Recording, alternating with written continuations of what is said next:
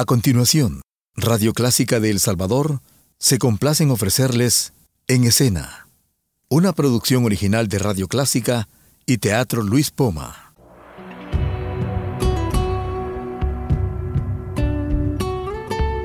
Siempre con usted, Radio Clásica 103.3.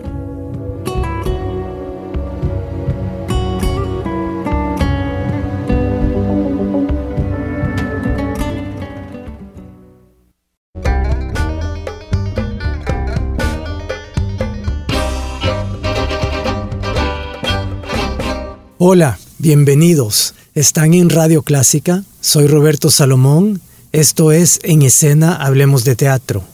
Hoy en cabina conmigo está una persona que he conocido desde hace poco, pero que he llegado a apreciar muchísimo. Se trata de Francisco Huguet. Hola Francisco. Hola Roy. Gracias por la invitación al programa. Más adelante hablarás. Te doy ya las gracias también de nuevo por haberme invitado a trabajar con, contigo en Romeo y Julieta.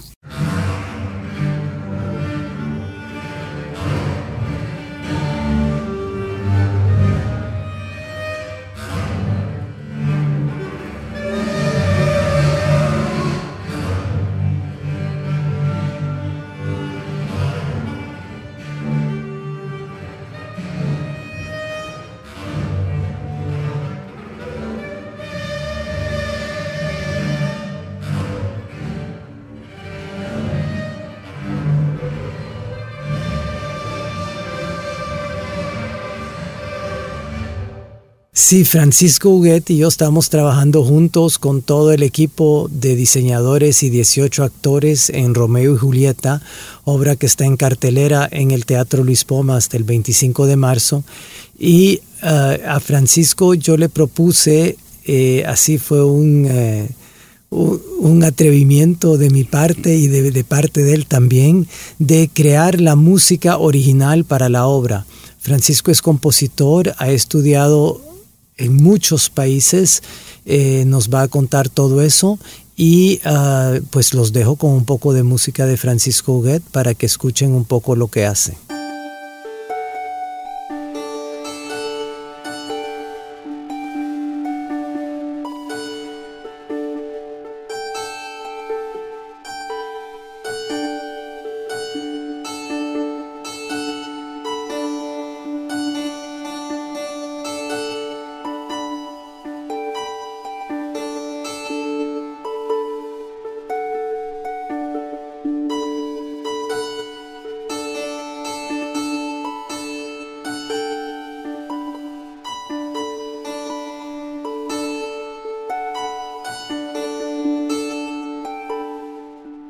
Estoy platicando con Francisco Huguet.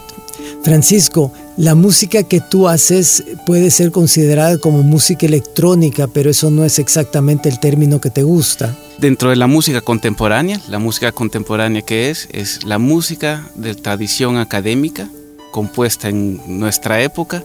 Esta música es música dentro de la tradición clásica, pero como el lenguaje va evolucionando, los nuevos, hay nuevos medios para para hacer la música, nuevos instrumentos, nuevas concepciones.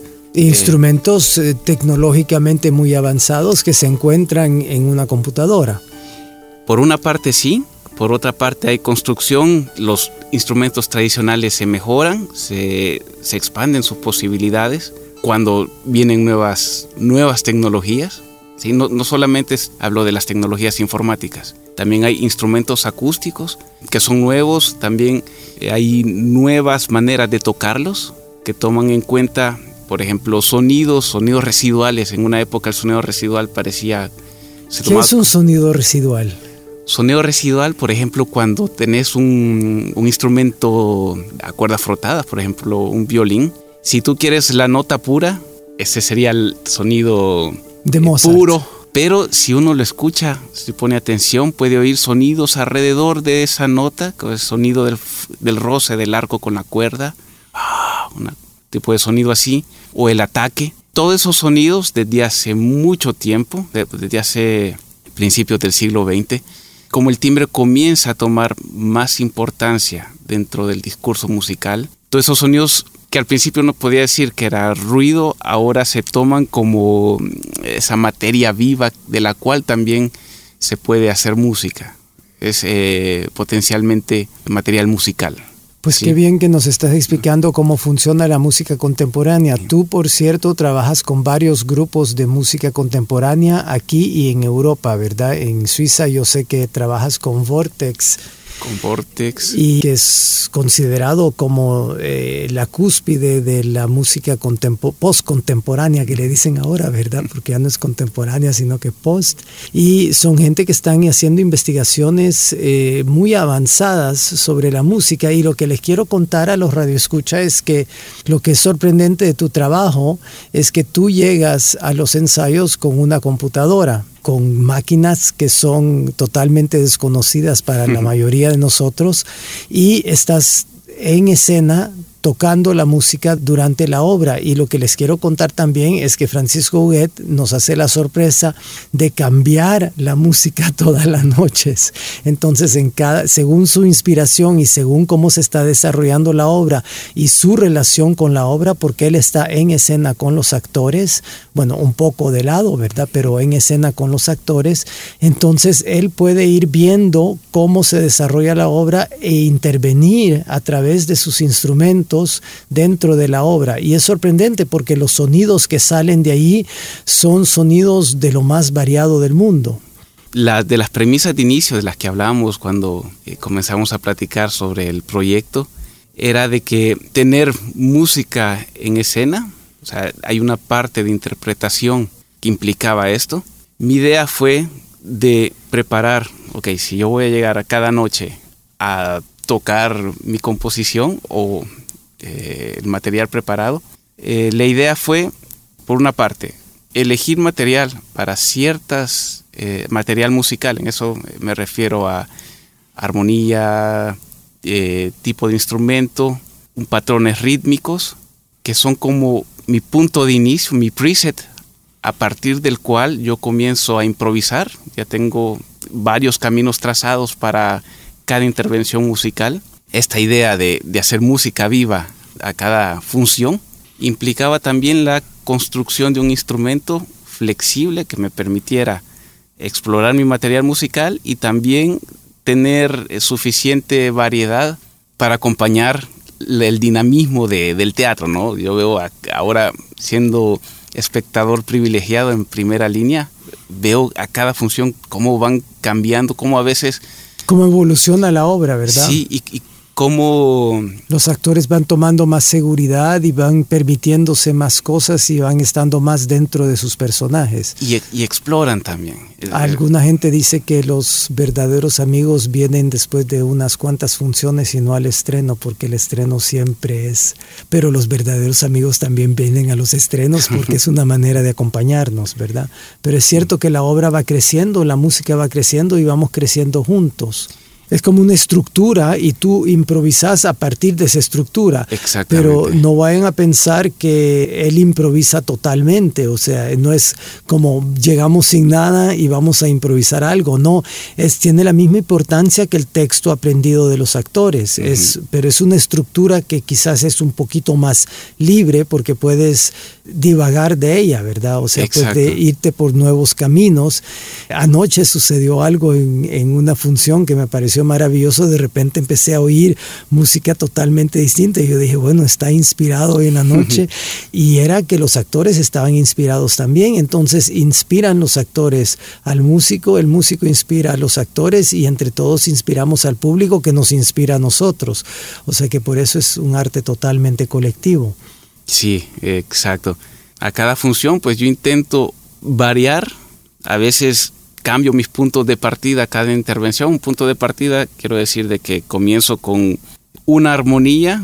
A veces lo que hago es eh, partir del punto contrario para, para tratar de explorar otros, otros caminos. Pero eso implica también que seguido estoy modificando mi instrumento. Quiere decir que mi instrumento es un programa que me permite manipular sonido y tratarlo en tiempo real. Justo ayer estaba reprogramando, toda la tarde pasé haciendo eso para probar ciertas cosas en la noche, en la función. Escuchemos.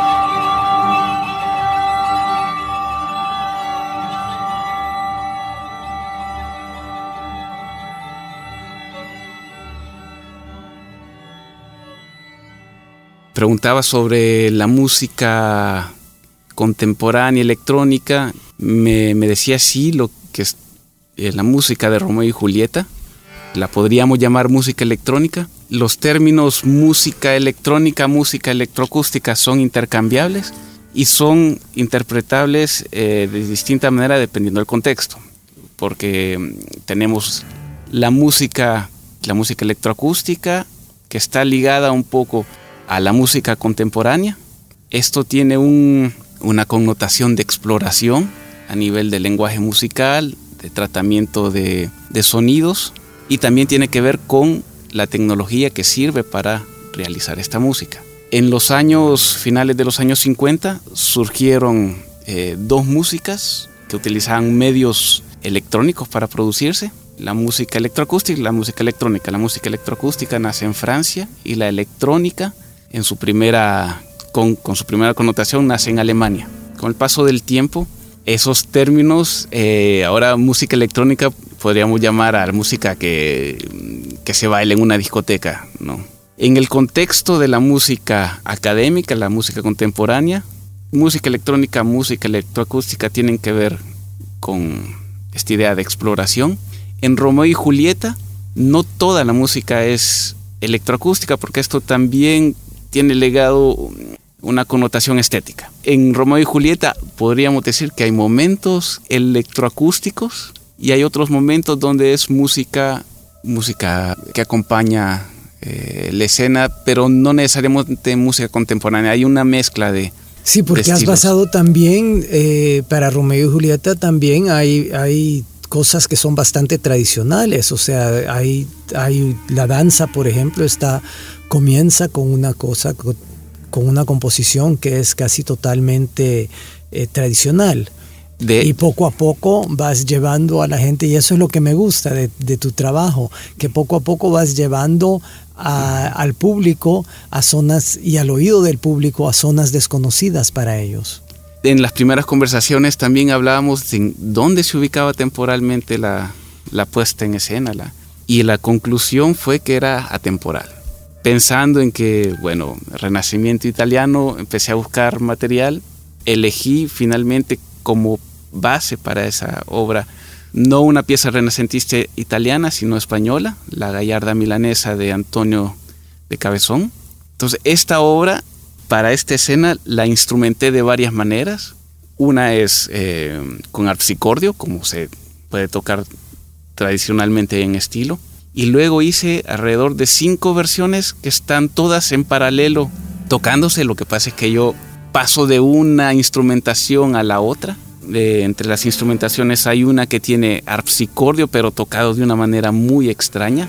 Un humano no la puede tocar, está hecho por computadora. Luego hay otra con sonidos electrónicos. Luego hay otra versión en paralelo que es puramente percusiva, donde lo que suena es el mecanismo del arpsicordio.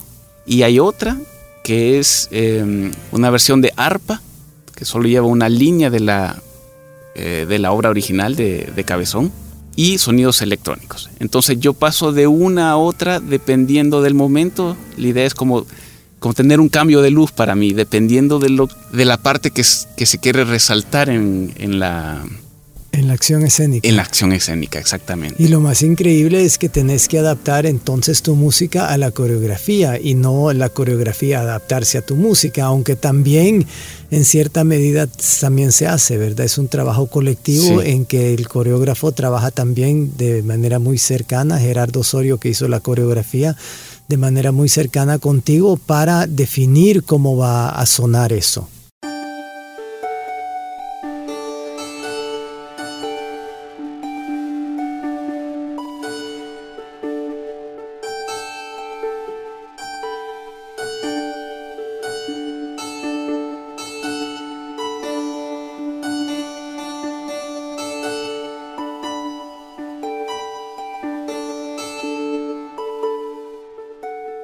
Está usted en Radio Clásica, soy Roberto Salomón, esto es En Escena, Hablemos de Teatro y estoy conversando con Francisco Huguet, compositor y eh, no les parecerá extraño quizás a algunos que un compositor de música académica contemporánea y de música electrónica o electroacústica trabaje en un departamento de computación y tecnología en una universidad del Salvador, en la UCA. Entonces, ¿cómo sucede eso? ¿Cómo llega un músico a trabajar en un departamento de computación y tecnología? Pues mi primera formación aquí en El Salvador es de ingeniero eléctrico estudié ahí mismo en la UCA, paralelo a, mi, a mis estudios eh, de ingeniería, comencé a, profundizar en, mis estudios de música, estuve estudiando guitarra con Walter Quevedo y eh, comencé a estudiar armonía, contrapunto y composición con Germán Cáceres. Una vez terminé, este es, te hago el recorrido de mi background, al terminar la ingeniería. Sí, es que es, importante esto porque yo lo que quiero mostrar también a través de este programa es la diversidad de los enormes talentos que tenemos en El Salvador.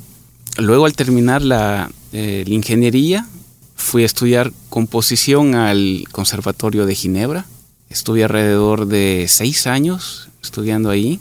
Dentro de mis estudios en Ginebra realicé un intercambio y estuve estudiando en el Conservatorio Superior de Música y Danza de París. Después de, mi formación en composición, estuve en París en un centro bastante importante a nivel de tecnologías musicales e investigación acústica, el IRCAM, que es el Instituto de Investigación coordinación acústica música. Es un lugar apasionante donde convergen compositores, investigadores, ingenieros, eh, investigadores en ciencia, músicos. Entonces, en, el IRCAM hice un, un, año, un curso de informática musical. Entonces, todo esto, este último curso es, estudiábamos herramientas tecnológicas para la creación musical, pero dentro, siempre dentro del, eh, del lado de la creación artística. ¿sí? Los que lo recibíamos éramos compositores. Y yo siempre tenía la necesidad de hacer, de atar la música a mis primeros estudios, que también son una pasión. La ingeniería me, me gusta. La música es vital, la música le da razón a, a mi vida, pero la ingeniería también es, es importante, ¿no? Después de, estudiar informática musical, regresé a la ingeniería a hacer un posgrado en arte, ciencia y tecnología. De hecho, esa es la especialidad. El nombre de la ingeniería es un poco extraña, es ingeniería de la cognición, de los aprendizajes y de la creación. Estos estudios son del lado científico, son estudios de ingeniería, pero... Con un fin artístico. Con el fin de buscar nuevos medios para la expresión humana ese regreso a la ingeniería creo que fue lo que posibilitó que regresara a la universidad. Fue, para mí fue poco sorprendente todo esto.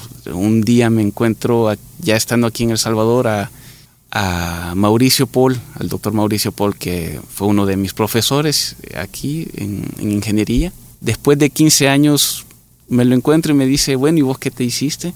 Y le conté un poco mi, que me había estudiado, me había ido a estudiar música y que estaba tratando de, unir mis dos intereses, música y, y me invitó a pasar al, a la UCA, al Departamento de Electrónica e Informática. ¿Y las clases que das y los talleres que haces y los laboratorios en la UCA están, eh, van hacia una cosa artística o hacia una cosa técnica? No, ah, los cursos que yo doy son sobre todo de aplicación ingeniería dura, ¿no? no pero el último año eh, se aprobó la, la implementación de un, de un, nuevo laboratorio, el laboratorio de procesamiento de señales acústicos, acústicas, que soy yo el encargado. Para mí tiene tres, eh, tres ejes de trabajo. Uno es apoyar actividades académicas de la carrera, que tienen una que son eh, sobre todo a las aplicaciones tradicionales de la ingeniería aquí, eh, que se practica en El Salvador. La segunda es proyectos de investigación, también en aplicaciones más tradicionales. Y la tercera es arte y tecnología, que la menciono como tercera, pero... Para ti puede ser la primera. Para mí podría ser la primera. Entonces, eh, la idea es que a partir de esta plataforma, de este, de este lugar, poder realizar un colectivo eh, donde se introduce este tipo de música electroacústica, una combinación de, de creación musical, pero también eh, a nivel de tecnología fuerte. Así es, una exigencia tecnológica la creación que se va a hacer, ¿verdad? O sea, y también tener, los, eh, tener las capacidades de llevarlo a cabo. Sí. Entonces eh, le quiero decir al radio escucha que nosotros tenemos la gran suerte de tenerte en escena en Romeo y Julieta, eh, en vivo, creando la música noche tras noche en este espectáculo con 18 actores que está en cartelera. Así que no se pierda Romeo y Julieta. Francisco, muchísimas gracias por estar con nosotros hoy. Te deseo todo lo mejor. Me ha encantado trabajar contigo y dialogar contigo sobre lo que haces. Me parece increíble que todos estos talentos que existen en El Salvador a nivel de gobierno, a nivel de Estado, no se aprovechan de manera como se deberían de aprovechar. Todo esto lo tenemos en vivo aquí en El Salvador, aprovechémoslo. Gracias de nuevo por la invitación, Roby también por la invitación a trabajar en Romeo y Julieta. Es una experiencia alucinante para mí. Es enriquecedor, me gusta ver. Es mi primera obra para, de música para teatro. Espero que de aquí en adelante seguir pues haciendo música para teatro y que podamos tener la ocasión de, de trabajar de nuevo. Es Así es. Un gran placer.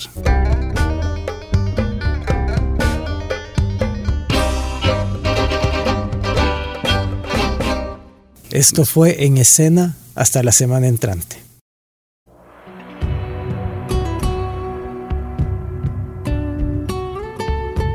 Siempre con usted, Radio Clásica 103.3.